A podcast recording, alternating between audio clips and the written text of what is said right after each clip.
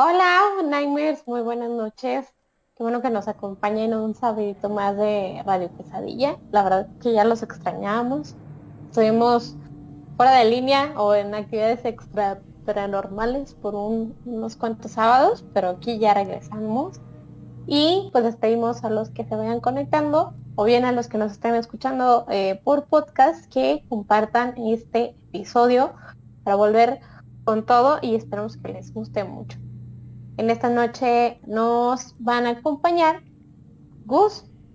Hola, ¿qué tal? Salma, mi querido Oscar y, queridos Nightmares, pues la verdad ya bastante emocionado y un poquito de nervios, ¿eh? porque cuando duramos una temporada sin transmitir como que regresa esa sensación de, de, los primeros capítulos, pero pues es bonito recordarlo.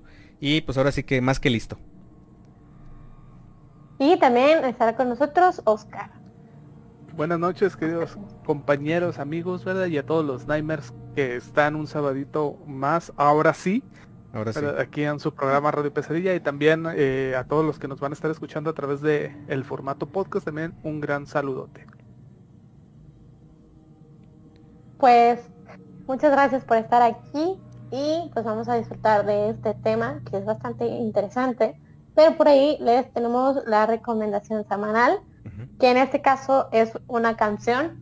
Nuestra buena amiga Ale siempre anda recomendando cosas muy interesantes. Y esta es una de Abiel H, es el, es el músico, y se llama Tila Katsin. ya a lo largo del programa van a saber por qué, pero está muy buena. para que vayan a darse la vuelta. Así es, y pues bueno, como obviamente siempre cada semana los invitamos a que terminando el programa busquen por ahí la recomendación de cada semanita porque créanme que eh, siempre, siempre dejamos un, aspecto por ahí que a muchos les va a llamar mucho la atención eh, porque va muy relacionado al tema. Por acá del lado del chat ya tenemos eh, algunos comentarios. Por acá viene llegando nuestro querido amigo y, y Nightmare de Hueso Colorado, de Hueso Verde, no sé cómo decirlo. Eh, Evaristo Muñoz dice saludos Nightmares, siempre un gusto verlos y escucharlos. Pues muchas gracias hermano y pues bienvenido a esta transmisión. Les recordamos que estamos transmitiendo totalmente en vivo desde Facebook Live y a través de nuestro canal en YouTube. Entonces por ahí pues yo creo que tenemos la facilidad de que nos escuchen donde se les haga más, más adecuado y de, pues, una forma más cómoda. Y esta noche queridos Nightmares pues ya entrando un poquito con el, con el tema, vamos a platicar que, bueno, de hecho siento que es un tema medio encantado porque lo tuvimos que posponer ah. varias semanas, varios fines de semana tuvimos que eh, pues brincárnoslo porque pues, las diferentes razones que se nos cruzaron. Pero por fin, esta noche vamos a estar platicando y vamos a estar hablando nada más y nada menos que de los gigantes. Así como ustedes eh, probablemente los traigan a su mente de una primera instancia al escuchar ese término, pues son criaturas mitológicas. Eh, en su mayoría todos poseen unas características mm, claramente humanoides, eh, pero se caracterizan obviamente por ser humanoides con una fuerza bastante, bastante descomunal y un tamaño también fuera de lo común. No estamos hablando de personas como Shaquille O'Neal, sino de eh, criaturas que todavía superan en mucho eh, pues estas, estas dimensiones que a lo mejor podríamos ver como no tan comunes, pero dentro de lo normal. Entonces, obviamente estos personajes, queridos Nightmares, se encuentran ya arraigados en muchísimas leyendas. Eh, muchas son muy conocidas y otras tantas son, digamos, diversificadas dependiendo de cada una de las culturas que las han dado a conocer a lo largo de la historia. en muchos casos, eh, se catalogan o más bien se describen como seres pues extremadamente violentos, causantes de muchísima destrucción y para el terror de muchos eh, pues seres que tienen el gusto por probar y por degustar la carne humana. Entonces, eh, pues bueno queridos Nightmares, yo creo que a todos en, nuestros, en nuestra niñez nos llegaron a asustar con algún ser de este tipo y si no es eh, directamente desde nuestros padres, pues a lo mejor nos llegamos a encontrar con alguna historia que en algún momento nos llegó a aterrorizar y pues justamente de eso vamos a estar platicando esta noche. Entonces, pues queridos Nightmares, de esta manera iniciamos el capítulo eh, número 21 de la cuarta temporada de Radio Pesadilla. Por favor no se vayan que apenas estamos comenzando.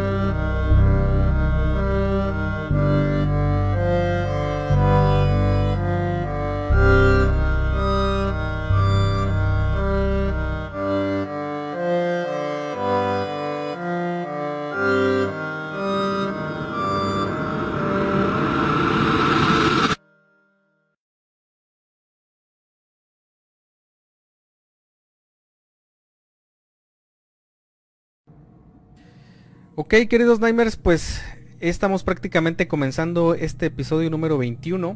Y permítanme nada más antes de ir contigo, mi querido Oscar, para empezar a platicar de, estos seres mitológicos tan interesantes. Eh, tenemos por acá otro comentario que acaba de llegarnos de parte de Sakura Mitsuki, quien nos escucha eh, directamente desde su centro de trabajo y pues le mandamos un abrazote y mucha buena vibra para que eh, pues sea una guardia, digamos, soportable.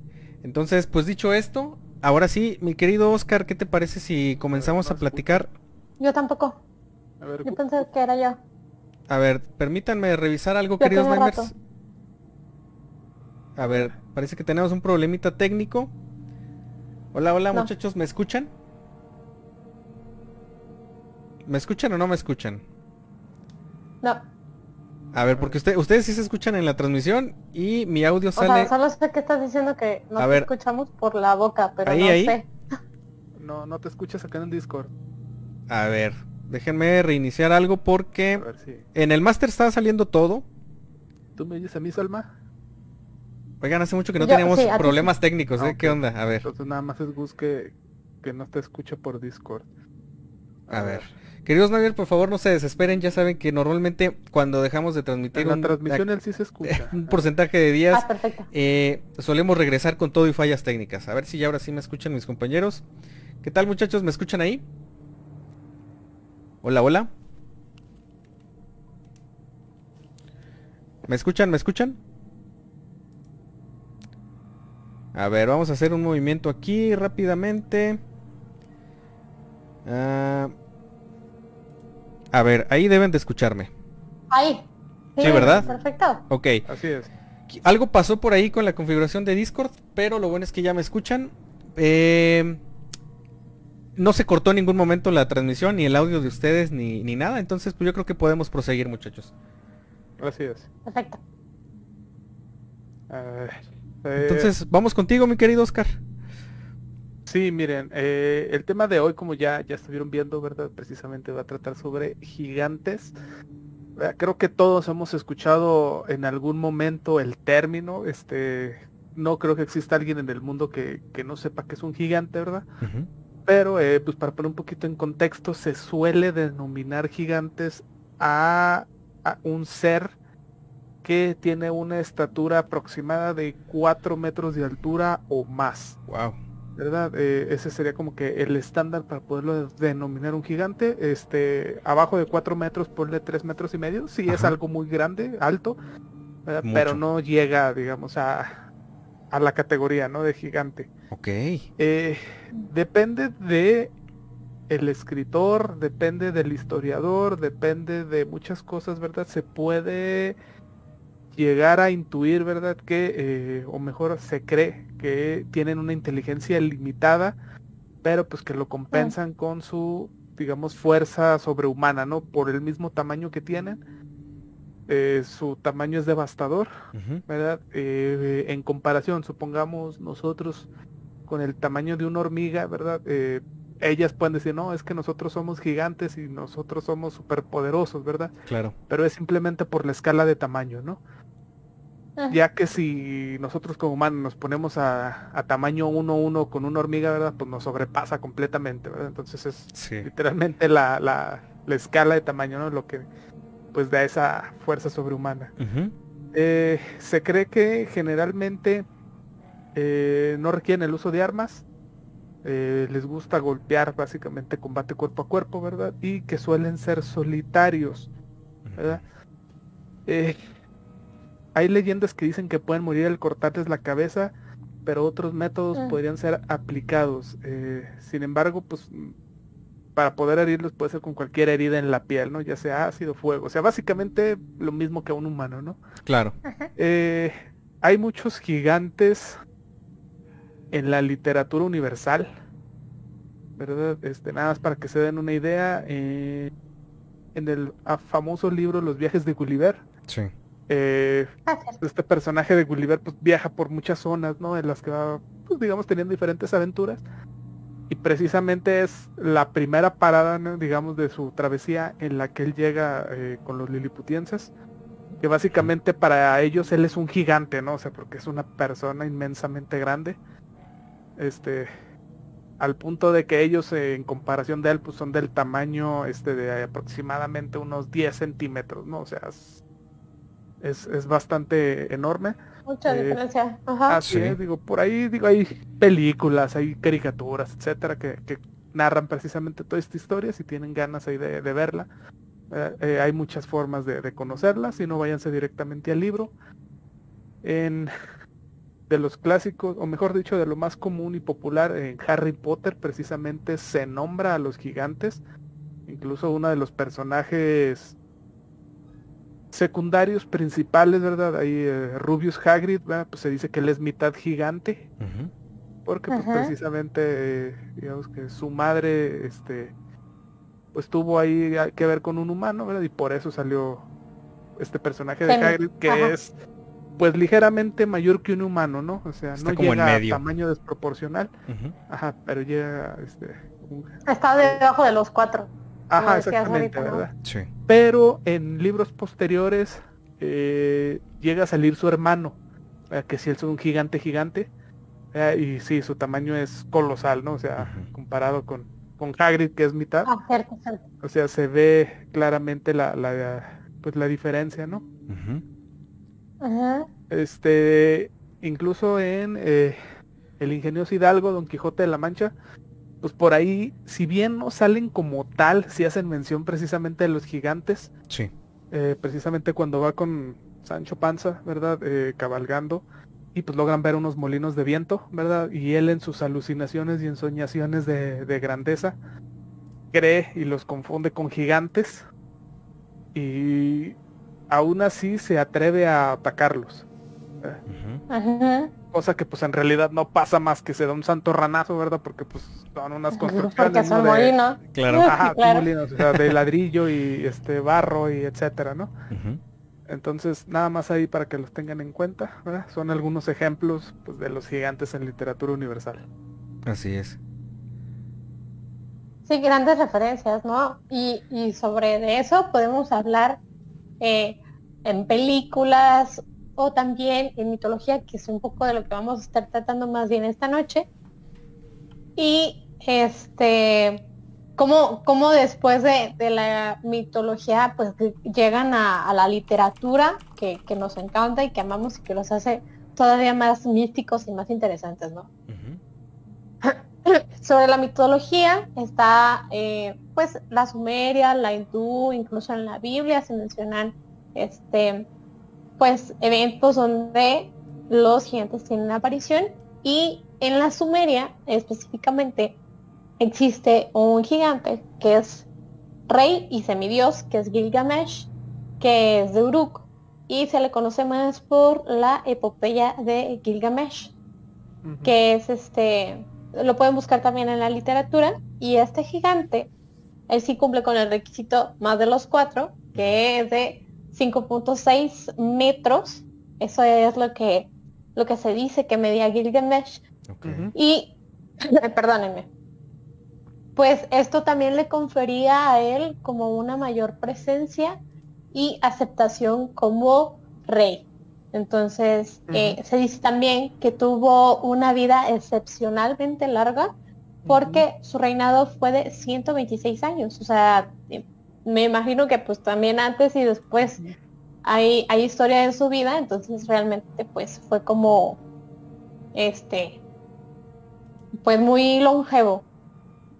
y claro, con esta característica de tener una fuerza sobrehumana. Es también conocido. Ah. Sí, sí, sí, dale. Ah, es, es también conocido como, como un gran héroe en toda la literatura por eh, una serie de aventuras y desafíos que tuvo, que ahorita les voy a comentar un poquito. Y también es hermano de una diosa, de una deidad muy popular de, dentro de esta mitología sumeria, que es Inanna, a quien dentro de sus aventuras pues salva de una serpiente. ¿No sabes comentar algo, Oscar? Sí, eh, nada más, para quien no sepa, eh, la epopeya de Gilgamesh es el registro escrito más antiguo que existe en la actualidad. O sea, es lo que hay documentado más antiguo que existe y se le considera básicamente eh, la primera historia, vamos a llamarla fantástica o de ficción del mundo. Porque pues no hay actualmente registros que se daten más antiguos que este epopeya, o sea, más antes que esa, al menos no hay encontrados. Puede que exista alguna todavía por ahí escondida en algún lado, ¿verdad? Pero hasta la fecha no se han descubierto registros escritos más antiguos que este escrito de la epopeya de Gilgamesh. Ok, qué Oye, pero qué místico, ya viéndolo así, ¿no? Porque si el primer relato encontrado en el mundo es sobre una criatura que no existe, está bien este, o sea, me, cuánta imaginación para haber creado esta literatura desde hace tantos años. igual y no, igual y, no inventaron. y algo que más adelante nos vamos a ir encontrando es que justamente eh, es como si el colectivo en algún momento se unificara en no solamente a lo largo de las épocas, de las eras, sino que también a lo largo de muchísimas otras culturas que muy probablemente eh, se, o sea, por tiempo no hubo comercio entre ellas, pero y también geográficamente no existía la manera como para que de una forma tan sencilla pues llegara la gente y se, se platicaran ese tipo de, anécdotas de, de esos eh, seres tan característicos, ¿no? Entonces, pero más adelantito nos vamos a, les vamos a platicar de, cómo, cómo son o, algunos ejemplos de, estos seres gigantescos en otras culturas. Em, pero pues yo creo que ha llegado el momento, mm, si ah, no estoy mal, ah, ¿nos falta algo más? Ah, sí, ¿verdad? Sí. ah, perdóname, perdóname. más sobre, sobre Gilgamesh. Ya, me quiero ir a la pausa, perdón. oh, no. Te comentaba Oscar que en la epopeya de Gilgamesh pues también se relatan muchas aventuras que tiene este personaje. Y entre ellas, o sea, es muy característico y es muy interesante su aportación a la percepción que se tenía de los gigantes. Por sí, ya conocemos que tienen una fuerza sobrehumana, pero también dentro de sus aventuras explora cosas muy profundas que hacen de esta literatura como algo más allá de la fantasía, porque su propósito es encontrar como el significado de la vida y buscar encontrar como cómo derrotar a la muerte. Entonces estas dos cuestiones se ponen como en juego durante sus aventuras, durante su epopeya. Y lo convierte así, como nos decía Oscar, pues entonces en el primer héroe épico de la primera literatura encontrada en el mundo. Y lo más interesante, que es un poco de lo que nos decía Gus, es que en la actualidad todavía se habla y se escribe sobre, sobre los gigantes y sobre Gilgamesh. Y hay un equipo alemán de arqueólogos que afirma haber encontrado la tumba de Gilgamesh hace poquito, o sea, reciente, en abril del 2023.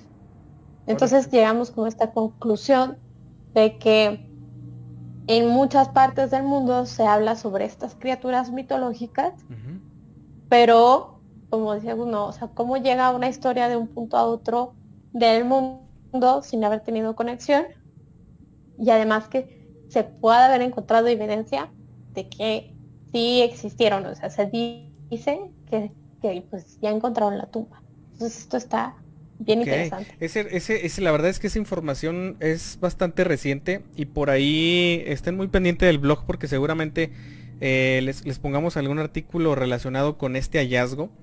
Eh, porque por ahí hasta incluso la, BBC estuvo dando varias afirmaciones en varios medios durante varias semanas por lo mismo de, o sea, del impacto de decir, oye, bueno, de una historia que es más como leyenda, encontrarte algún vestigio que pudiera significar que se trata pues de los restos o del lugar donde descansó este ser pues, mitológico es, la verdad algo impactante para, para el mundo, ¿no? Y pues bueno, ahora sí muchachos, vámonos a nuestra primera pausa de relatos, porque por ahí se nos juntaron varios relatos a lo largo de estas varias semanas que estuvimos fuera del aire. Entonces por ahí recuerden, aprovechen ahorita rápido para ir por su bebida, por su botana o lo que necesiten. Y preparen sus audífonos porque ya vamos con nuestro primer bloque de relatos. No se vayan a ir todavía.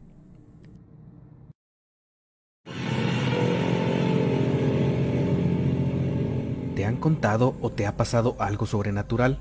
Manda tus relatos a nuestro WhatsApp 52 618 145 5655 o entra en nuestra página web www.radiopesadilla.com.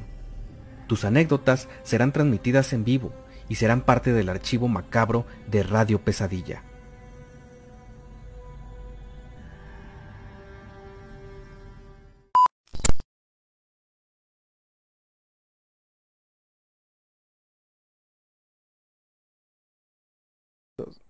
Perfecto. Y por ahí, ahora vas a ser el encargado, mi querido Oscar, de pues llevarnos por esas anécdotas que nos han mandado nuestros Nightmares en estos días, ¿verdad? Así es, fíjate, tenemos ya aquí un relato listo. Ok. Es anónimo, ¿verdad? Y dice así. En mi casa varias cosas se caen o desaparecen. Yo siempre odié y temía muñecas o cualquier juguete que se base en un humano. Por eso siempre los guardé muy lejos. Las cosas solían caer. Un día Vi como uno de mis peluches era arrastrado por una mano blanca y hace una semana desapareció mi peluche de la infancia. Hoy a las seis y media vi que una caja que tenía encima una guitarra estaban ocho muñecos de barro, Blancanieves y los siete enanos. A mí me dan miedo los enanos porque tienen una vibra muy rara. Entonces, al ver que no estaba mi peluche, solo dije, ¿solo están esos enanos? Cerré la caja y puse la guitarra de vuelta. Creo que los ofendí. A cuatro metros escuché que algo se cayó. Solo grité y salí corriendo. Después de cinco minutos me calmé y fui a ver qué se cayó. Era la guitarra. En videos vi que los quemaban, tiraban, rompían o mandaban a bendecir. Creo que son duendes o algo así. Quiero saber qué debo hacer y si simplemente envuelvo la caja con cinta Ayuda, por favor. No quiero saber qué pasará de noche. Ok. A ver, este, este tema de... Bueno, nuestra, nuestro o nuestra Nightmare, no sabemos, eh, quien nos manda ese relato, eh, pues le atribuye, le atribuye ese fenómeno a posibles seres elementales, ¿no? Como son en este caso los duendes. Y fíjense, aquí algo bien curioso es que según algunas eh, guías, pues no, llamémoslo ya mixtas entre Wiccas y otras creencias un poquito más modernas, pero espirituales y de la naturaleza, nos dan dos pautas, porque nos preguntan qué pudieran hacer. La primera es que si se tienen seres elementales, em, hay que generarles una pequeña ofrenda, dependiendo del tipo de seres elementales que sean. Em, pues se les puede dar, por ejemplo, un pequeño vasito de ron, o se les pueden dar caramelos, Miel. Miel, algunas frutas pequeñas O, leche, exactamente. Entonces, se puede hacer como este, ojo, eso descartando que sea otro tipo de ser el que está generando este tipo de manifestación, ¿eh? Porque no hay una certeza de que sean efectivamente eh, duendes o que sean efectivamente seres elementales. Entonces, El, punto es que si una persona les ofrece y los pone en cierto lugar de, su tipo de hábitat, por ejemplo en un jardín o en un parquecito, y les eh, otorga ese tipo de pequeñas ofrendas, al contrario, en lugar de causar malestares dentro de la propiedad, pues lo que hacen es defenderla de alguna manera, ¿no? Es como que lo, que normalmente ofrecen a cambio. Eh, o la otra, si de plano quiere deshacerse de ellos, eh, se recomienda por ahí em, un método que es meterlos en una bolsa de color negro, cerrarla con un listón de color rojo y ponerlos en un lugar lejos de la luz. Eh, se supone que de esa manera estos seres eh, pues pierden, o al menos estas figuras, mejor, mejor dicho, las figuritas que, que ella cree que son, están arraigados estos seres elementales, eh, pierden esa conexión y pues ellos vuelven a su estado natural, ¿no? O sea, simplemente se, retiran de ahí cuando, cuando se hace esto. Pero la verdad es que no, no sabemos si realmente se trate de este tipo de seres, ¿no? Es, complicado. Así es. Eh, tenemos aquí otro relato. Este nos lo envía Alexa y dice así. Hace tiempo me estoy quedando con mi papá y su esposa, mi madrastra y es un mundo totalmente diferente que con mi madre. Ella prepara comida más deliciosa, tiene un jardín grande, una preciosa casa y es mucho más amable y me presta más atención que mi verdadera madre. El problema aquí es, creo que ella practica brujería vudú. No es que esté mal, pero varias veces he visto sus muñecos escondidos en un cajón. Pero no le di importancia. Hace unos días una muñeca que se parece mucho a mí se apareció en el cuarto donde me quedo. Y me gustó tanto que se la enseñé a mis amigas y me dormía con ella. Total, después de unas noches con la muñeca, yo empecé a tener sueños extraños donde yo sentía que me arrebataban algo, como una luz que yo tenía en mi interior. Ya no sé qué hacer, si, si tirar la muñeca o qué sé yo. Mm. Ok, está... ¿Qué, opinan? O sea, si, si lo separamos un poco, vamos como a separarlo en dos partes, la humana y ya la mística, ¿no? Ajá. un poco creo que Oscar me seguirá en ese sentido claro que se puede sentir que tiene mayor atención o que, este, que se siente más arropada por esta persona, porque es intermitente. O sea, no es lo mismo estar 24/7 eh, con mamá que con de visita en algún lugar. Siempre sabemos que las visitas pues, somos más recibidos y, nos tratan de cierta manera como para dar una buena impresión, ¿no? Claro. Pero entre buenas impresiones puede darse, ay, perdón, este, entre, entre estas buenas impresiones, pues puede darse que, eh, eh, pues ya lo habrá comentado en anteriores ocasiones, pues se presta que te den un regalo o alguna cuestión que tiene otra intención.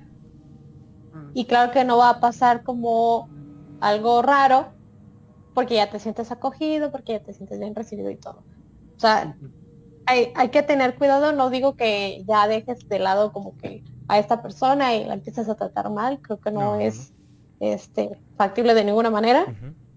Pero sí haz tus reservas en cuestión de, pues ya no te duermas con esa muñeca. A fin de cuentas, si es un muñeco vudú o algo así, pues adquiere tu energía o tu esencia si la tienes cerca. Entonces es preferible que si tienes como desconfianza ya de esta, de este muñeco, o de esta muñeca, pues que no lo tenga cerca de ti. Por ese lado. Y este, no sé qué más recomendar. ¿Ustedes qué harían? Mm, pues es que es un tema delicado porque es un tema complicado. que involucra a la familia, claro.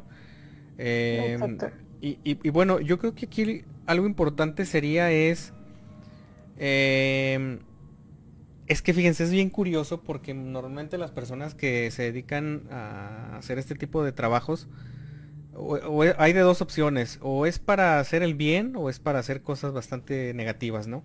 Y cuando digo el bien es de una forma bastante eh, en tono gris, ¿por qué? Porque nunca, o sea, nunca vas a saber si la persona realmente le cae bien o, o esta, o esta persona vive con, cuando está con esta mujer, se siente cómoda de forma natural o si ya es bajo la influencia de eh, algo de lo que ella realiza en sus trabajos, por lo que supuestamente hace, ¿no? Entonces ya no existe esa certidumbre, pero yo creo que lo mejor que se puede hacer ahí es, es, pues no sé, tener la cercanía con alguien, eh, pues más, hasta directamente. Yo creo que, no sé cuántos años tenga la persona que nos manda la anécdota pero si se trata de una persona ya adulta, yo creo que lo mejor es pues, acercarse directamente en Santa Paz, porque se es, complicado, ¿eh?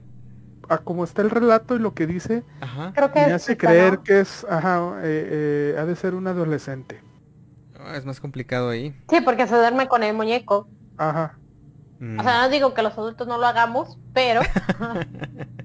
es más común entre niños. Sí, pudiera ser una niña o un adolescente. Exactamente. Así es. Pues yo creo que más bien entonces sería compartir el tema con familiares que están fuera de ese círculo directamente, que estén enterados, eh, porque, ¿por qué? Eh, no, no, porque sea algo malo, ojo, aquí no estamos dictaminando que sea mala práctica o que sea negativa o que sea nada, simplemente eh, es importante que pues el, el, contexto de las personas sepan cómo estás en el lugar donde pues vas y duermes este normalmente eh, ¿Por qué? Porque pues no, nunca se sabe qué pudiera llegar a suceder, ¿no? Entonces más que nada, simplemente pues comunicarle a los demás y, también no, profundizar mucho en ese tema, si, si es que le genera temor. Eh, puede dejar la muñeca por ahí en algún lugar, pues, eh, en un cajón o por ahí guardada y, nada más, ¿no? Este, yo, yo, creo que si esa muñeca estuviera siendo utilizada para hacerle algo, ya hubiera sido extrañada por la persona que la fabricó y ya hasta la hubiera encontrado, la verdad. Entonces, este... pues esperemos que no, que no sea para nada malo, ¿no?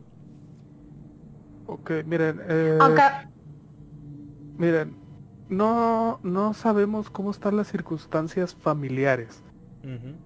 Porque ella comenta eh, de primera instancia que al menos su madrastra dice que le presta más atención, que la cuida más que su mamá verdadera, o sea. Entonces no sé en qué situación esté viviendo. Ahora, eh, el hecho de que le esté tratando de esa manera, híjole, es, complicado, miren. ¿Han visto la película de Coraline? Ay, yo también pensé en eso. Sí, sí, sí. Sí, sí, eh, sí. Eh, es un caso muy, muy similar a lo que está aquí comentando en el que te hacen sentir una falsa seguridad de que está bien estar ahí, ¿verdad? Para que sea más fácil acceder a ti de forma mística, ¿no? Es lo que eh, estamos argumentando, ¿no? claro. Platica de que practica el vudú y que encontró esa muñeca que se parecía a ella, así, ¿verdad? Entonces, quiero creer que, que por ahí va el asunto y es lo que está pasando. Ahora, no sabemos con qué fin lo está haciendo, ¿verdad? Sí. Eh, no sabemos si le quiere hacer algún mal o no sabemos si precisamente le dio esa muñeca por protección, ¿verdad? No lo sabemos.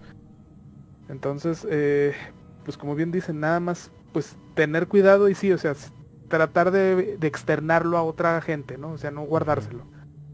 Para así sí, claro. tener, digamos, al, menos alguna referencia, ¿no? De que esperemos que no, pero si llega a pasar algo, claro al menos ya haya gente que sepa, ok, a mí me contó que pasaba esto, esto y esto, ¿no? Entonces, saber por dónde empezar, ¿no? Y tener, pues, gente que apoye y que ayude, ¿no? Eh, digo, mera especulación, no sabemos en realidad si eso no es que está pasando, ¿verdad? Simplemente es, decimos lo que creemos con la información que tenemos, ¿no? Así es. Sí. Totalmente de acuerdo. Y pues bueno, muchachos, yo creo que eh, con este relato ya brincamos directamente a la siguiente parte de nuestro tema, pero no sin antes por ahí mencionar un par de comentarios que nos llegaron hace ratito. Por acá en Facebook nos dice Berenice Gurrola, dice, buenas noches, qué gusto volverlos a escuchar. Un saludote Berenice y pues un fuerte abrazo. La verdad es que también extrañamos por aquí eh, pues estar durante la transmisión, pero nos alegra muchísimo que a pesar de las semanas que estuvimos offline, estén por acá acompañándonos a todo el equipo nuevamente. Y también por aquí nos dice eh, Viani Rojas, dice Oli, si por ahí nos manda un corazoncito. Un saludote para Viani. Eh, saludo. Qué bueno que, andes por aquí, Viani. Pues son bienvenidos todos los que se vayan integrando a esta, a esta transmisión, que todavía le falta, le falta un buen ratito. Estamos hablando justamente de estos seres mitológicos de los gigantes. Y pues muchachos, eh, les comparto ahora desde un punto de vista eh, de otra cultura. Vámonos ahora con la mitología de la India con, los, con la mitología de, hinduista. Porque también ahí hay, varios relatos y hay varias referencias religiosas acerca de seres que justamente cumplen con estas características que platicábamos casi al inicio del programa, ¿no? Em, y una de estas leyendas es la leyenda de, espero no decirlo mal, no sé si es Putaná o Putana o Putaná, o, no, no sé dónde está el acento en esta palabra, pero así se le conoce a este demonio, ¿ok? Em, entonces, se supone que es un demonio femenino que cumple con las características de ser un gigante. Y según lo que cuenta su leyenda es que ella fue contratada para asesinar al dios Krishna. ¿Ok? Eh, obviamente, pues eh, tiene la capacidad de adoptar cualquier forma humana como cualquier demonio. Entonces, de ser una eh, gigante con ciertas características que la verdad es que a como las eh, los, dibujan en los libros sobre la cultura hinduista la verdad es que sí son muy grotescos a mí en lo personal me dan bastante bastante mal rollo verlos este entonces pues bueno obviamente adapta la forma de una de una persona de una mujer y básicamente lo que se trataba era que pues este demonio se hace pasar por una nodriza es decir, pues de quienes ayudan a las mujeres embarazadas a, traer al mundo a, sus pequeños, ¿no? ¿Y qué es lo que tenía este demonio como objetivo? Pues eh, básicamente envenenar al, bebé, al bebé Dios, justamente después de su nacimiento. Pero eh, ah. algo curioso aquí es que eh, lo que hizo este demonio es que se untó en uno de sus pechos eh, una sustancia venenosa para que el bebé obviamente succionara ese veneno y muriera después de haberlo succionado. Pero pues resulta que el bebé Dios, al ser una deidad, pues obviamente no tomó solamente la leche y el veneno, sino que también eh, absorbió el alma de esta mujer demonio. O sea, ahora sí que arrasó con todo, ¿no? El, pequeño oh. bebé Dios. Ajá. Eh, y pues obviamente ella ya cuando inicia en su etapa de agonía, después de haber sido pues prácticamente eh, separada de su parte corpórea, pues no tuvo más, más que pues, estando débil, pues volver a su forma real, ¿no? de su forma demoníaca. Y pues obviamente minutos después de este incidente cae al suelo. Y fíjense, aquí algo, algo tremendo es que se supone que era tan grande que cuando cae, después de cobrar su forma, eh, digamos, este, normal, aplastó bosques enteros. O sea, era, era, era un gigante extremadamente alto. O sea, era, era algo bastante yo me lo imagino más como los titanes, más que un gigante, era, era, era enorme. Ándale. Cayó eh, pateando y gritando y obviamente pues este hizo una gran destrucción a su alrededor. Y se supone que a este gigante cuando la, o este cuerpo gigante que quedó por ahí cuando lo iban a, incinerar, porque en, esta cultura es como se despiden de, los, eh, digamos, eh, de los restos mortales eh, pues dice que tardaron muchos días para poder quemarlo en su totalidad. Entonces por ahí está esta leyenda de esta gigante, demonio gigante. Em, busqué las imágenes y la verdad es que sí está... A, mí en lo personal sí, me dio bastante terror eh, imaginarla. Entonces, pues no, no, sé si es una leyenda que se le cuenta a los niños, pero a mí en lo personal como adulto sí me generó como que cierto, cierto temor. Ruido, ajá, sí. Sí, totalmente. Mi querido Oscar. Así es. Eh, cambiando ahora sí un poquito de mitologías, ¿verdad? vámonos a la mitología griega. Y ellos eh, también generan una variedad de gigantes, ¿verdad? Principalmente eh, los titanes, ¿no?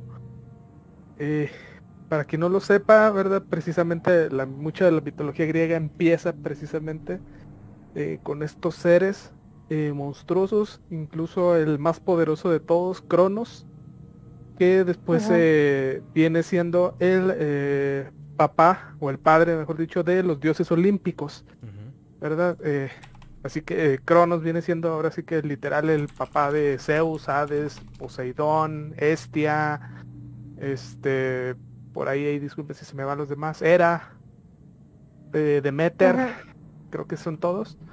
Este, y pues para evitar una profecía, él se termina básicamente comiendo a sus hijos porque pues había una profecía que básicamente decía que uno de sus hijos lo iba a matar, ¿no? Entonces él, para evitar esta profecía, decide comérselos. Pero pues lo que no contaba es que eh, cuando nació Zeus, eh, básicamente lo, lo escondieron, ¿verdad? Y le hicieron comer una piedra creyendo que era Zeus. Y pues entonces ya pasó el tiempo, Zeus creció, se volvió, ahora sí que súper poderoso, ¿verdad? Y pues logró hacer que vomitara a los demás hermanos y ya entre todos pues le, le dieron muerte, ¿no? A Cronos. Eh, de ahí en más a los demás titanes, e incluso hay toda una parte que se llama la titanomaquia en, la mitología griega, que es precisamente todas estas historias donde eh, los titanes eh, son encerrados en el tártaro, ¿no? Y así es como los eh, olímpicos, ¿verdad? Se logran hacer, digamos, como los dioses principales de toda la mitología. Y de ahí, eh, pues, como el nombre lo dice, ¿verdad? Este, se hacen dueños del Olimpo, ¿verdad? Reparten, digamos, básicamente los terrenos de la abuela. Y pues se quedan como los dioses más, más poderosos de todos los que hay, ¿no? En, dentro de la mitología. Sí. Ya después se fueron dando otros dioses, este, dígase Apolo, Hefesto, Ares, etcétera, que son como dioses menores, ¿no? Eh, después llega otro periodo que es la gigantomaquia también, ¿verdad? Eh, que son precisamente ahora gigantes, queriendo hacer su, su, descontrol ahí. eh, hay muchos, Y incluso hay una parte donde eh, tienen que hacer un acuerdo con los titanes, los olímpicos, ¿verdad? Para decirles, bueno, los liberamos del tártaro un rato si nos ayudan a darles en la madre a los gigantes. A controlarles. Ajá. Entonces es otro pedazo ahí de, mitología bastante interesante, ¿verdad? Eh, que la mitología griega es enorme, o sea, estamos muy acostumbrados a, hablar casi siempre de, Zeus y la historia de Hércules, este, o de la guerra de Troya, y se acabó, ¿no? Pero pues la verdad es que es, enorme, ¿no? La, mitología que tienen los griegos. Y pues hablando también de gigantes están los cíclopes. Entre ellos el más famoso de ellos es Polifermo, eh, que se aparece precisamente en lo que viene siendo la Odisea de Homero. Mm. De este famoso libro, que más que libro, al igual que Gilgamesh, era una epopeya, ¿no? O sea, eran escritos, eran cantares, eran son epopeyas. Eh, recopilaciones de relatos, ¿verdad? de la época. Eh, pero este está más formado en, en una aventura, en historia. Así como, la de Gilgamesh, que es toda la aventura de, este ser.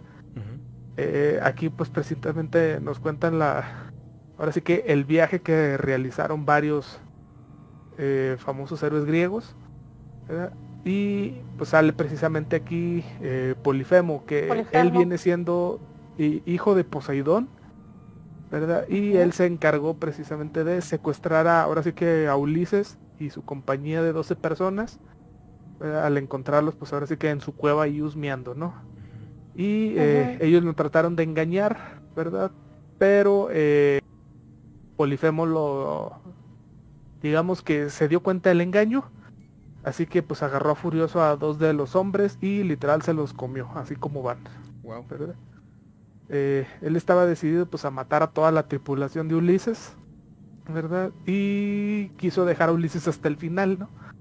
Pero, eh, pues como todo este tipo de historias, ¿verdad? Eh, ahora sí que el héroe fue más inteligente, ¿verdad? Y pues por diversas ahí artimañas logró ganarse, digamos, su confianza. Pues cuando Polifemo se quedó dormido, entonces Ulises toma una estaca y se la clava en su ojo, ¿no? Hay que recordar que es un cíclope, tiene un solo ojo. Y digamos que así sus hombres sobreviven y logran escapar, ¿no? De, de este cíclope. Ok. Pues... Es que la mitología griega es... Es, muy extensa. Inmensa y es hermosa y es este hermosa en cuestión de... la variedad de, seres que tiene, ¿no? Ajá y cómo se desenvuelve cada uno, o sea, cada uno tiene su, historia, o sea, podríamos decir que, ah, Homero es el héroe de la historia, pero Polifemo también tiene su propia, ¿no? Entonces, creo que enriquecen muchísimo a estas criaturas de las que hemos estado hablando, cada una de, las historias dentro de la mitología griega. Claro, y, y, aquí lo que me gustaría resaltar sobre esta, esta línea mitológica es que no solamente aparecen una sola vez, sino que como que a lo largo de las eras, eh, ellos, ellos mantienen la creencia a través de obviamente de todos estos relatos de pues la existencia de estos seres. Obviamente a diferentes magnitudes, ¿verdad? No es lo mismo eh, un, cíclope comparado a, lo que pues, nosotros este, denominaríamos un titán. O sea, son, seres completamente... Eh, hay mucha diferencia en tamaño, en poder y en demás, pero me llama mucho la atención cómo prevalece la, imagen de estos seres eh, gigantescos no humanos, ¿no? O sea, e, ellos lo mantienen por, varias eras y, eso me parece bien, bien, bien remarcable. Y pues bueno, aún no llegamos al final muchachos, tenemos que ir a la, pausa para nuestro siguiente bloque de relatos. Pero antes por ahí tenemos un par de comentarios. Eh, viene llegando nuestro hermano Dante Sparda y dice, buenas noches amigos, muy buena noche para ti, mi hermano. Te mando un abrazote y espero que estés disfrutando por ahí de este episodio. Ya que estamos pues de regreso. Y, pues bueno, gracias por estar aquí con nosotros. Y también viene llegando nuestro querido hermano David Gómez.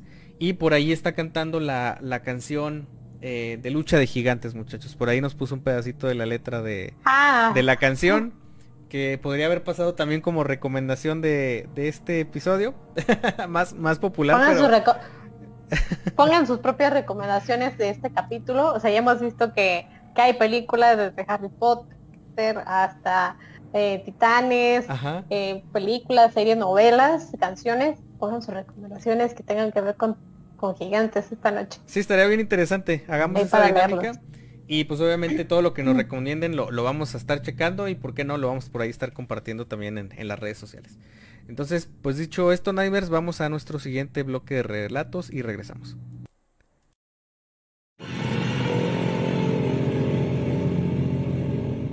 Nightmare, te invitamos finalizando este programa a que nos busques y nos sigas en nuestras redes sociales, TikTok e Instagram.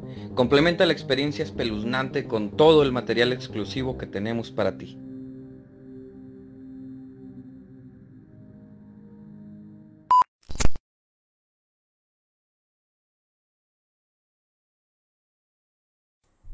Perfecto. Y pues vamos a darle lectura por ahí a algunos relatos más que se nos han estado acumulando, ¿verdad, mi querido Oscar? Así es.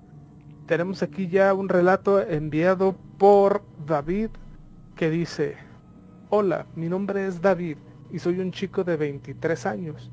Vivo solo. Hoy llegué de trabajar. Fue un día muy largo y agotador. Me fui a dormir temprano. Eran las 10.30 pm. Me fui a la cama tranquilo, no me di cuenta de que había pasado mucho tiempo, pero me desperté. Vi mi reloj, eran las 4.33. Me levanté por un vaso de agua y vi algo que pensé que nunca vería. Vi a mi perro parado en dos patas en mi sala.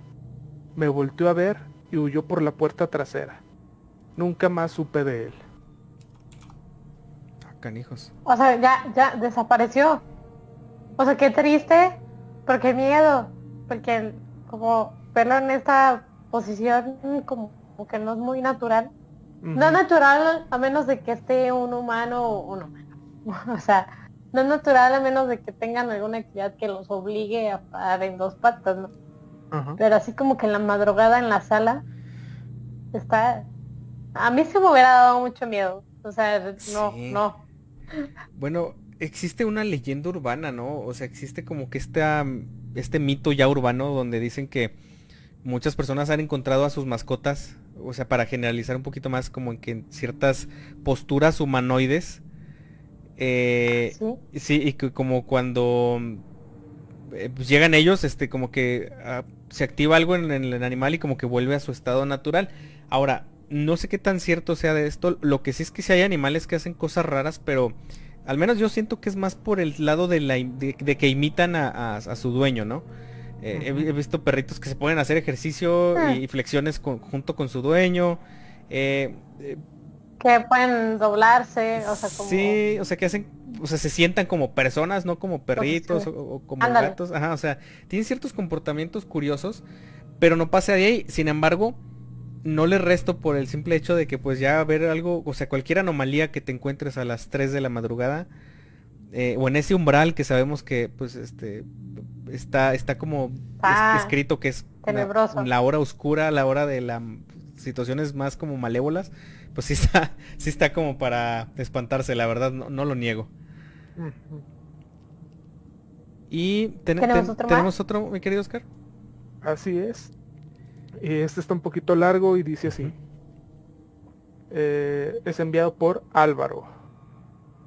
Verán, me mudé a una casa nueva. No era muy grande, pero era bonita. Estaba alejada de la ciudad y no tenía casas cercas.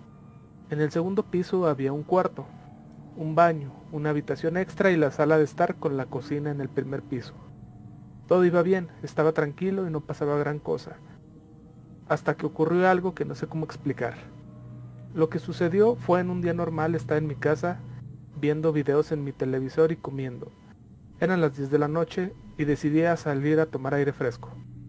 Pero afuera no había nada. Era como si mi casa estuviera flotando en el espacio exterior, pero este carecía de una sola luz. Aunque había oxígeno, había un olor desagradable. No podía entender qué sucedía. ¿Cómo era posible que mi casa estuviera flotando en la nada? Analicé la situación durante un tiempo, hasta que decidí tirar un objeto. Fue mi tazón de comida. Lo arrojé por una ventana y cayó, sumergiéndose en la oscuridad sin que pudiera escucharlo tocar el suelo. Esa noche no pude dormir. Pensé que era un sueño, pero las horas pasaron y todo seguía igual. Mi casa funcionaba, tenía agua, luz y demás, pero estaba flotando en la nada. Pasaron tres días. Tenía acceso a internet, pero era muy lento y no podía hacer mucho. Tenía mucha hambre y necesitaba algo más que agua. Necesitaba comida, pero no podía salir de allí. A las 11.45 de la noche me tiré en un sillón de la sala de estar y me puse a pensar si alguna vez podría salir de allí.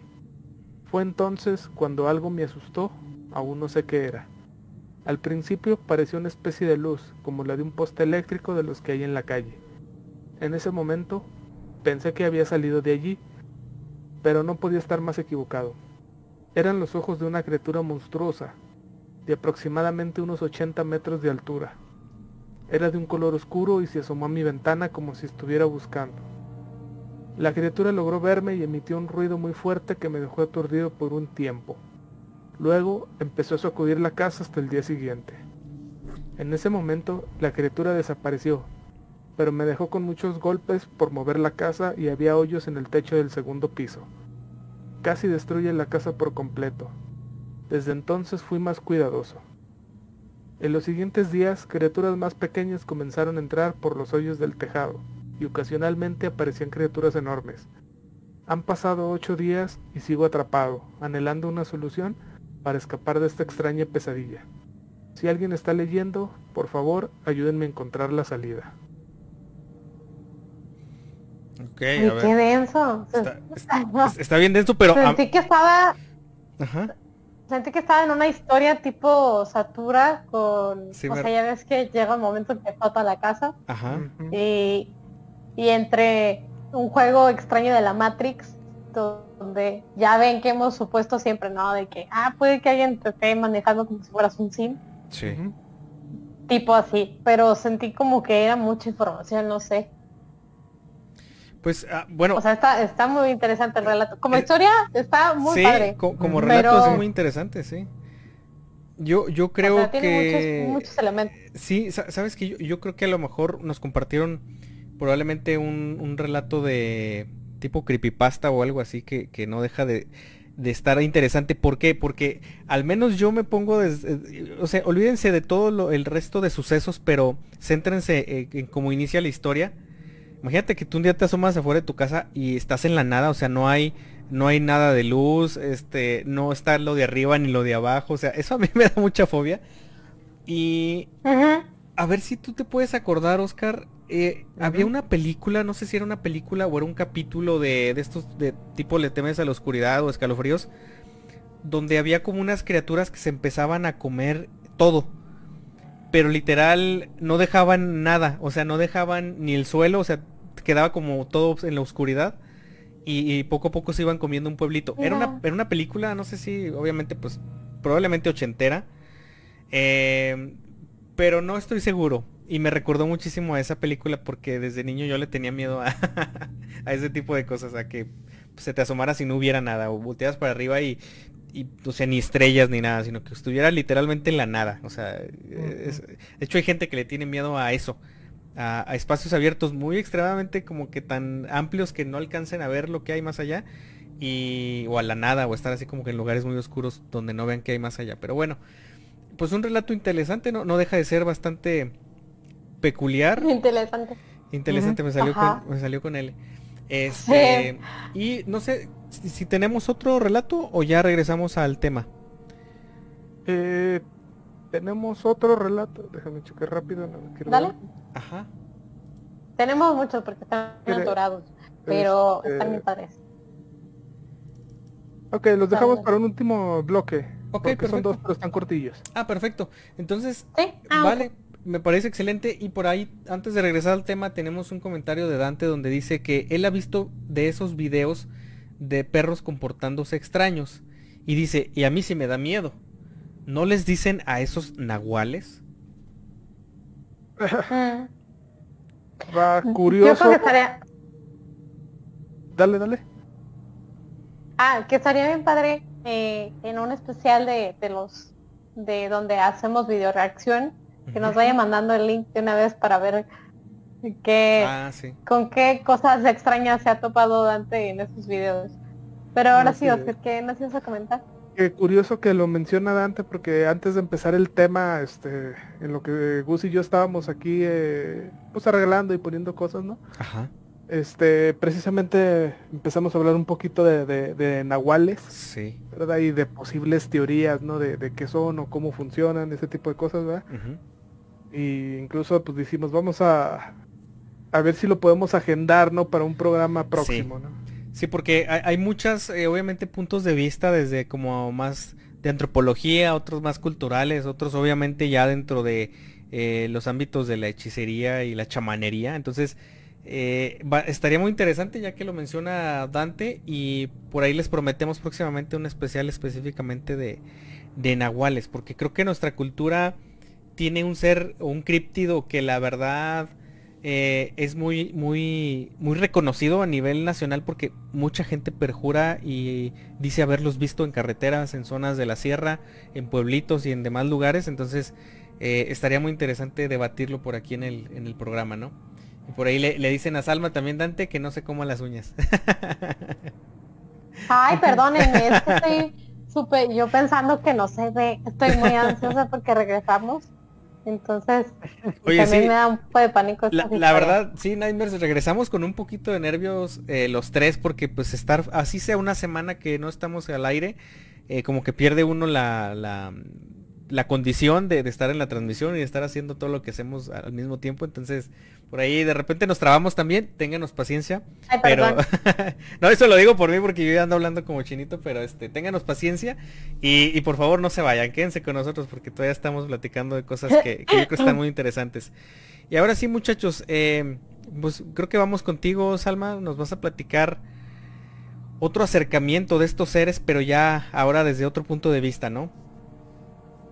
Sí, ahora dentro de, los relatos bíblicos. Creo que es de como conocimiento un poco como cultura general.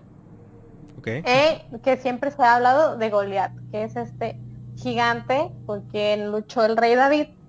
Y es uno de los mitos hebreos que se cuenta como que Goliat era el último descendiente de los Nefilim. Y aquí hay algo bien interesante, porque pues hemos mencionado que o los gigantes que hemos dicho son o dioses o semidioses o tienen alguna relación con. Entonces se dice en la Biblia que es el último descendiente de los Nefilim y los Nefilim son esta raza de los hijos de Dios y las hijas de los hombres. O sea, básicamente un semidios. Según el Antiguo Testamento se menciona esto. Y su derrota en la Biblia, en la Biblia es algo como muy es como un parteaguas, no solo de, de este, la liberación de los judíos, sino que también lleva consigo este significado metafórico de que eh, de que a priori pues el rey David era alguien con desventaja, ¿no? O sea, estamos hablando de que era un ser humano contra un gigante.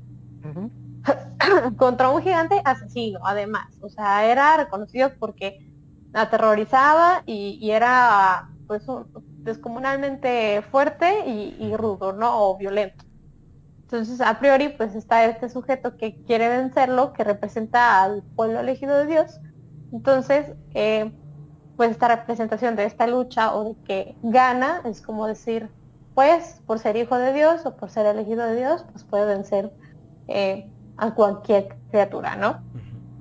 Y Goliat, este, eh, es representado como un gigante de aproximadamente 2.8, 280, mientras eh, que ya no nos parece tan descabellado 280, porque Robert Watlow, que es el, el reconocido, eh, bueno, el hombre más alto de la historia moderna por el récord Guinness, es de 2.72. Entonces 280, que es Goliath, pues no nos parece como que tan descabellado, ¿no? O sea, sí, a lo largo de la historia sí pudo haber existido alguien con esa estatura. Y como decía Oscar al principio, pues obviamente a mayor estatura, pues mayor este, fuerza, ¿no? Como nosotros contra las hormigas. Y solo a la, edad de 22 años eh, medía 2.72 o Robert Wadlow, entonces no es tan descabellado la historia de la Biblia.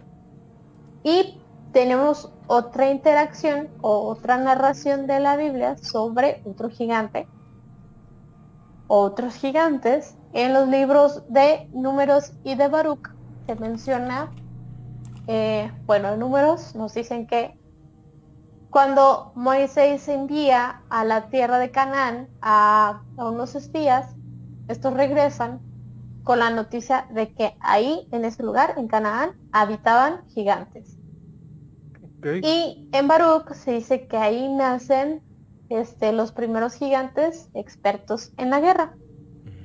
Dicen, eh, hacemos un poco mención al principio de sus características, que no tienen tantos dotes em, como intelectuales, sino más bien los convenzan con su fuerza.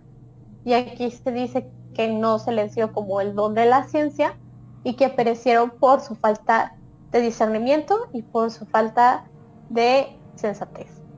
Entonces hace como que también describe ciertas características de ellos en estos otros dos libros de la Biblia. Y tenemos todavía más historias que nos cuentan acerca de ello, ¿verdad? Así es. Eh, fíjense, nada más como para que lo ubiquen, el, primer, eh, este famoso señor eh, Robert Watlow, que nos platicaba ahorita Salma, es el que está por ahí en el Museo de Ripley. De hecho tienes la, la o sea, es una figura de cera, no es, no es que esté él. creo que se paralizó mi cámara, ahorita la arreglamos. se supone que está por ahí en el Museo de Cera y tú te puedes como que parar junto a su estatua y eh, pues darte una noción más o menos de la estatura de este señor, que eran como 2.70 y algo. Pero la verdad es que si se para junto a una persona promedio, pues sí le saca un buen cacho. O sea, sí ya es imponente la, altura que tiene este señor. Este, eh, por ahí he estado viviendo, eh, bueno, desde que salí el programa en la tele, ¿no? Te pasaba en ese lugar y en todos lados salen como documentales sobre este personaje, pero sí, eh, es extremadamente alto. O sea, sí se nota la, diferencia y obviamente pues no es un caso eh, común evidentemente, ¿no? Y, pues bueno, de mi lado eh, quiero compartirles acerca más de, una, una, criatura que, forma parte de una leyenda que pues justamente México no se podía quedar atrás con los casos que hacen referencia a este tipo de, de, seres mitológicos. Y pues la leyenda es nada más y nada menos que la leyenda de Kinametsin. Eh, por ahí se cuenta que durante la época de la conquista, cuando los franciscanos le preguntaron a los, bueno, a los nativos eh, más ancianos sobre los orígenes de su pueblo, ellos decían que muchos años atrás, bueno, no años, pero que muchos, mucho tiempo atrás, eh, cuando los abuelos de sus abuelos llegaron al territorio, se encontraron con hombres extremadamente enormes. obviamente que a pesar de ser extremadamente bárbaros, pues a ellos cuando llegan los reciben con cierta paz. O sea, no, no se tornan agresivos, este, pero obviamente en su actuar día a día y en la forma de cazar y en la forma de comportarse, estos seres gigantescos sí eran extremadamente brutales, ¿no? Sin embargo, pues tenían el don de, eh, obviamente, eh, tener como que cierta capacidad de, socializar y obviamente pues de, de ser también pacíficos, ¿no? Em, pero pues resulta que eh, como condición para vivir en su territorio les impusieron un pago de tributo y posteriormente estos seres gigantescos fueron eh, convertidos pues en, sus esclavos, ¿no? O sea, eh, obviamente los, los, trataron como animales de, carga, los trataron como seres que únicamente funcionaban para hacer labores físicamente pues con su facilidad por la, la, dimensión y el tamaño que tenían. Y pues obviamente esto con el tiempo em, resulta que pues los aztecas se cansan de, este comportamiento y de cómo los tenían y pusieron una trampa, ¿no? Eh, organizaron una fiesta en honor a los gigantes y cuando estos enormes seres finalmente eh, pues eh, quedaron embriagados por el licor, como lo sentían como una amenaza, pues lo que hicieron fue pues acabar con ellos directamente, ¿no? O sea, obviamente eh, lo sedaron primero con, me imagino, una gran cantidad de alcohol. No mencionan dimensiones ni mencionan eh, una estatura aproximada. Sin embargo, pues sí, obviamente se da a ver que obviamente les tenían como el temor y tenían como que ese, esa, ese estigma de que pues eran peligrosos y por lo tanto pues decidieron aniquilarlos, ¿no? Y cosa curiosa, en México y en otras partes del mundo, pero en México se han encontrado curiosos artefactos. No se sabe si son ceremoniales o si son realmente ese aparatos o artefactos que se utilizaron eh, como herramienta por algún ser obviamente de dimensiones extremadamente elevadas. Eh, artefactos como martillos, eh, artefactos como unas especies como de cuerdas que se utilizaban para un trabajo a la hora de, hilar ciertos tipos de fibras. Pero obviamente mm. Lo curioso aquí es que eh, este, estos mismos dispositivos, pues que son arcaicos pero pues, tecnológicos para la época, existen en realidad, está, están documentados, pero no eran de ese tamaño. O sea, eran, eran para una persona normal y sin embargo los que se han encontrado son extremadamente grandes. O sea, como para que una persona el doble o el triple del tamaño de un humano común los estuviera utilizando para hilarse sus propias, este, eh, pues yo no sé si ropajes, eh, prendas. etcétera, ¿no? Entonces, pues por ahí eh, este y otros vestigios se han encontrado a lo largo de la historia y pues México no queda, no queda exento, ¿no, muchachos? Oye, y, y, también plantear un poco esa duda que, lo hemos visto en imágenes, o sea, y, lo hemos platicado en, en otras ocasiones. Sí. De vestigios eh, de ya sea de Egipto, de pirámides de aquí de México, de obeliscos o de las ruinas que habíamos visto de, Perú, que sí, sí te lleva a pensar un poco, o sea, ya hemos visto algunos de esos temas, pero sí te lleva siempre un poco a pensar, y si existía como estas criaturas que ayudaron en la civilización, porque sabemos que hay medidas descomunales que un ser humano pues difícilmente pudiera haber logrado como ser estas estructuras arqueológicas, bueno, ya a este momento arqueológicas, como estas herramientas que tú mencionas, ¿no? Entonces sí te lleva a pensar un poco en, pues igual y igual y han existido o existieron durante mucho tiempo. Claro. Y, y, otra cosa que es importante destacar es que eh, tiene sentido el hecho, o sea, demos pongamos un caso hipotético, ¿no? Supongamos que llegaron a existir en, muchas de las culturas y que eran seres, así como los humanos, que eh, tuvieron como su auge. E, es natural también pensar que así como los dinosaurios en su momento, eh, obviamente tuvieron un punto como de inflexión en el cual eran tan grandes y a lo mejor hubo sucesos geológicos que detonaron que el alimento se escaseara y que obviamente no pudiera ser sostenible pues simplemente la alimentación de estos seres. Pienso yo que podría, podría ser también una, posibilidad de, haber existido seres con esas dimensiones, o sea, me refiero a humanos gigantes, eh, probablemente también el propio entorno se, se debió haber encargado naturalmente de, pues obviamente, hacerlos flaquear en ciertos aspectos para que simple y sencillamente se, extinguieran, porque obviamente pues la, humanidad fue, fue creciendo, se fue multiplicando y, pues no, sabemos las condiciones o el tipo de alimentación que pudieran llegar a haber tenido estos, estos seres, ¿no? Lo que sí es que el consumo energético, por ahí lo decía un antropólogo en, algún documental, me parece que del eh, History Channel, decía, lo, lo complicado es que la estructura ósea, es decir, los huesos y los músculos, eh, debieron ser obviamente parecidos a los de los humanos, pero muchísimo más eh, con otro tipo de, como de texturas o, de densidades, dice, porque si, si, un cuerpo humano tú lo pones en grande, dice, se te desmorona eh, en cuestión de, segundos, ni siquiera se podrían detener. Entonces sí tendrían que haber tenido algunas otras ah. características que no solamente el tamaño, sino que estructuralmente su ADN fuera distinto al, de, al de nosotros, para que obviamente pudieran soportar su peso y pudieran mantenerse, obviamente, pues, pues vivos simplemente, con, con esa fuerza, ¿no? Exactamente, exactamente.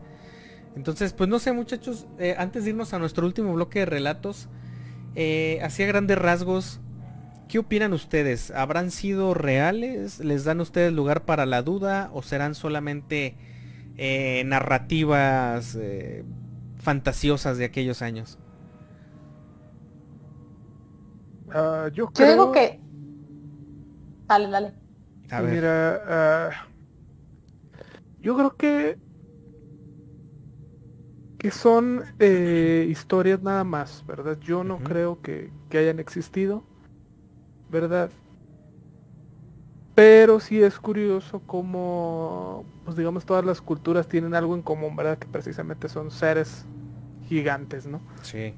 Entonces, más que creer si existieron o no, me, me entra más bien la duda de cómo comparten estas características, ¿no? Sí. Eh, un ejemplo, ¿no? Eh, parecido eh, los dragones, ¿no? O sea, se sabe que no existieron, ¿verdad? Pero aún así, en diferentes culturas hay registros de animales que son muy, muy, muy similares entre todas, ¿no? Sí. Entonces aquí es más bien la duda de cómo culturas que estaban a miles y miles de kilómetros de distancia, inclusive hasta de continentes enteros separados, eh, tenían pues conocimientos similares, ¿no? De este tipo de cuestiones. Sí. O imaginaciones similares, o sea, de engrandecer a lo mejor a un reptil en las mismas proporciones en diferentes culturas para crear historias similares, o sea, esa como sincronicidad de imaginación. Está tremenda. Está, está bien chido. Así es. Sí está fuera de lo natural, la verdad. ¿Y tú, Salma? yo guiándome un poco por lo de Oscar, este, pero, pero también a criterio creo que creo que sí pudieron haber existido, pero del mismo sentido como que se engrandecieron un poco sus características. Mm. En el sentido de que, o sea, vemos, ahorita vimos, ¿no? Gigantes que no están tan lejos de lo que hoy en día tenemos. Sí. Y siguiendo la línea de que, por ejemplo, eh, ya lo habíamos visto en algún otro tema. O sea, en la Biblia se menciona, o en varios libros, o en la arqueología, que antes la gente vivía más de 100 años, ¿no? Sí. Entonces, ¿por qué no pensar que antes las características de los seres humanos eran distintas y había más posibilidades de que hubiera gente, vaya, con gigantismo o con otras características eh, o de fisonomía y que poco a poco pues fueron evolucionando hasta este como el tamaño estándar hoy en día. Así que no, no lo descarto y siento que la literatura, pues como siempre lo ha hecho un poco. Engrandece a los héroes y a los villanos también. Claro. Sí, puede, puede ser muy, probablemente. De mi lado, eh, sí, obviamente yo creo más bien que se trata de una imaginación misteriosamente colectiva y sincronizada entre los continentes, las culturas y las eras. Eh, más que nada por el anhelo yo creo que toda civilización que está bajo un azote de una invasión o de una guerra, quisiera que existiera un ser salvador que tuviera la fortaleza de 10 soldados, ¿no? De 20 soldados y que un solo agitar pues destruyera toda un pelotón completo. Entonces, creo yo que es más como la añoranza eh, por, por el, tipo de, vida que llevaban, que era pues bastante hostil entre tribus, entre sectores y eh, obviamente porque todos buscaban sobrevivir, pero la única incógnita que me queda todavía es em, el que siguen apareciendo estos artefactos. Eh, no lo sé. O sea, dejaría nada más como un de un 99 a que obviamente es, mitología y es este, imaginativo todo el, tema. Pero dejaría nada más el 1% por el hecho de que no se explican em, muchos artefactos que siguen apareciendo, ¿no? Y obviamente por qué los eh, reflejan tanto, eh, pues de una manera como que tan cotidiana porque en muchos casos aparecen en las historias, en los relatos. Ahorita platicamos ejemplos de casos que son seres este, eh, enaltecidos en el sentido de que son protagonistas de la historia. Pero también hay muchos papiros, hay muchas tablillas eh, de, muchas otras culturas donde los muestran como parte cotidiana. Em, y, por jeroglíficos, por ejemplo. Sí, exactamente. Y, y, dices, bueno, igual y todas las enfermedades o todas las malformaciones las muestran, ¿no? Pero curiosamente no eh, no, no, no, son cotidianas, sino que son más bien, por ahí en algún escrito nada más aparece que, pues, no sé, que los mataban si nacían con cierta deformidad o, les delegaron, lo relegaban o los mandaban allá a comunidades lejos, ¿no? Donde estaban los enfermos. Pero, pero este caso es como que fueran parte de una de una comunidad. Entonces dejo el 1%, ojo, nomás el 1% por estos dos aspectos, ¿no? Pero ahora sí que, que nuestros nightmares pues eh, nos dejen por ahí o en comentarios o nos hagan saber si lo quieren compartir, eh, pues lo que piensen acerca de este tema. Por acá, eh, por ejemplo, nos dice nuestro querido amigo Dante, dice, tal vez las personas eran chaparritas y a esos de 1.90 los veían gigantes. Dice, me pasa con mi hermano, yo mido 1.70 y mi hermano casi 2 metros. Y si está cañón, dice, si, si, si comparamos nuestra estatura, la de él con la mía, pues dice, sí, sí hay mucha diferencia. Ay, a mí también me pasa con mi novio. Sí, entonces, bueno, pueden ser muchos factores, ¿no? Eh, puede ser un tema también de percepción y de exageración sobre la sobre los relatos. No, no, no podríamos descartar también esa, esa, esa como parte de la teoría, ¿no?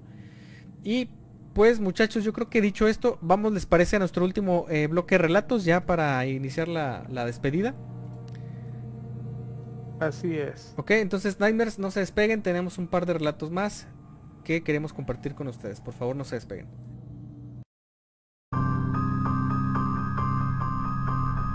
Estamos por finalizar esta emisión, pero recuerda que este y todos los episodios podrás escucharlos desde este momento en Spotify, iBooks, Anchor y Google Podcast.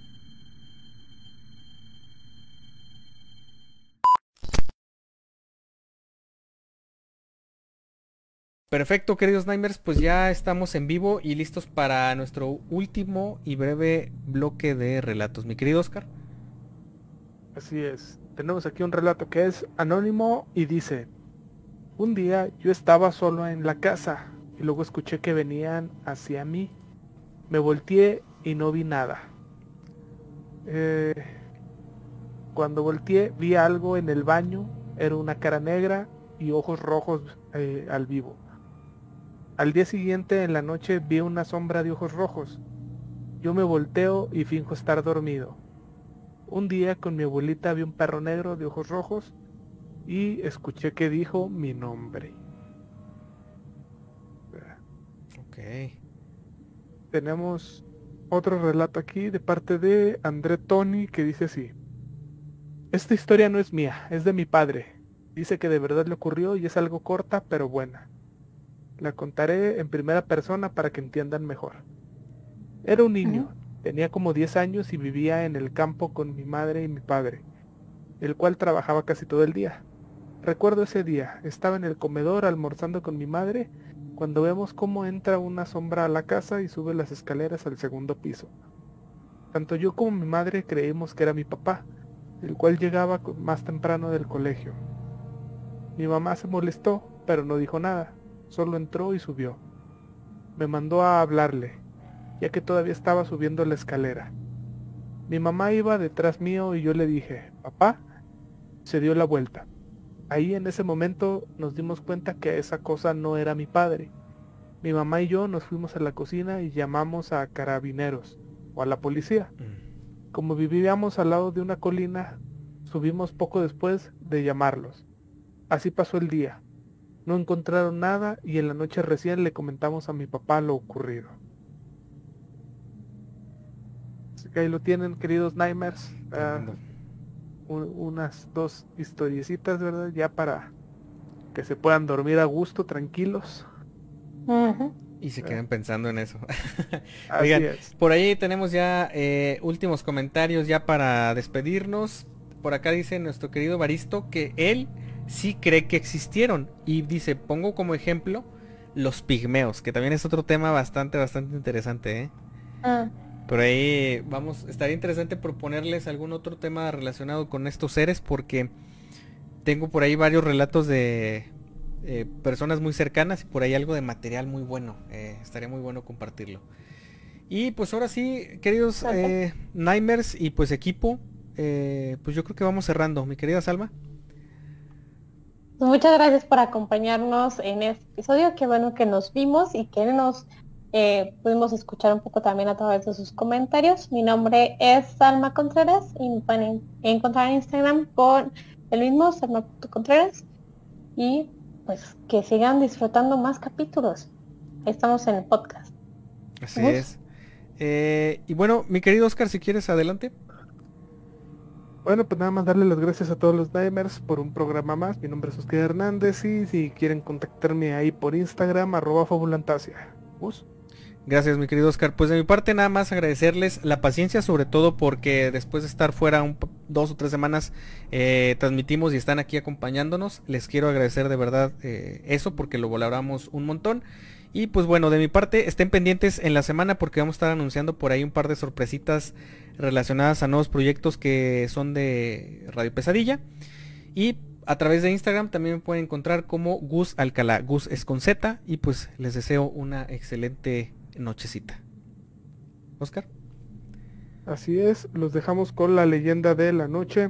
Esto fue Radio Pesadilla, donde las pesadillas comienzan. Que duerman bien.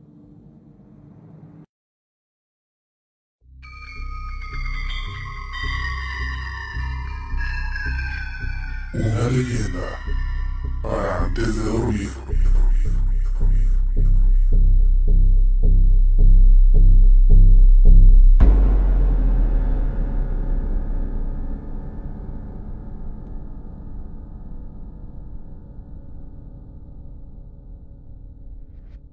El niño de la pelota, Aguascalientes. Cuenta la leyenda que en la ciudad de Aguascalientes, específicamente en la oficina de un edificio, sucedió un lamentable incidente que terminó con la vida de un niño de manera repentina, después de que el pequeño jugara con una pelota. Este niño era el hijo de uno de los trabajadores del lugar un día el pequeño se encontraba jugando en lo que era el cuarto piso de este edificio. El guardia nunca se percató de la presencia del niño. Sin embargo, a lo lejos alcanzaba a escuchar algunos ruidos extraños, por lo que el guardia del edificio subió al piso de arriba para investigar qué era lo que sucedía. A pesar de que el niño estaba muy entretenido jugando, se dio cuenta de que alguien se aproximaba. El inocente pequeño pensó que sería divertido hacerle una broma al guardia, para asustarlo. Así que para cuando éste llegó, el niño se apareció de un salto, gritando fuertemente. El guardia, por simples reflejos, y pensando que era un ladrón, le disparó al niño, el cual perdió mucha sangre y murió al poco tiempo. Se esparció el rumor entre los trabajadores del edificio de que el alma de la inocente criatura nunca dejó las instalaciones. Además, después de que el niño falleció, comenzaron a suceder hechos paranormales que siempre provenían del piso en el que el niño murió. Estos acontecimientos eran muy difíciles de explicar y tenían al personal con un miedo constante así que se decidió cerrar el cuarto piso del edificio para que nadie pudiera entrar ahí. Un día, un hombre y una mujer que habían terminado su jornada laboral se llevaron una sorpresa. Los dos subieron al mismo elevador, pero este, en lugar de llevarlos hacia abajo, como le habían indicado, terminó llevándolos hacia arriba, justo al lugar a donde no querían ir por los rumores que se habían esparcido entre los empleados. Una vez que los trabajadores llegaron al cuarto piso, las puertas del elevador no se querían abrir. De pronto, se escuchó la risa de un niño, también el sonido de una pelota rebotando. De repente y de la nada, el elevador comenzó a bajar y los llevó hasta la planta baja, donde pudieron salir. La pareja de empleados le contó lo sucedido al guardia de seguridad y éste les dijo que seguramente se trataba del espíritu del niño que había muerto en el cuarto piso. Muchos de los trabajadores que se han quedado hasta tarde en el edificio dicen que se puede escuchar cómo un pequeño juega felizmente, pues escuchan risas y el sonido de la pelota que rebota. Además, Varias personas han tenido el mismo incidente en el elevador. Es como si el niño presionara el botón para que llevara a las personas hacia arriba, para que jugaran con él. En diversas ocasiones, tanto los trabajadores como los guardias del edificio que trabajan en él, en, la, en el turno de noche, se han dado cuenta de cómo el elevador se abre de manera automática y dicen que al interior se puede ver una pelota rebotando, la cual tiene marcas de manos. Nadie se ha atrevido a averiguar, pues tienen el temor de que se les aparezca el niño de la pelota.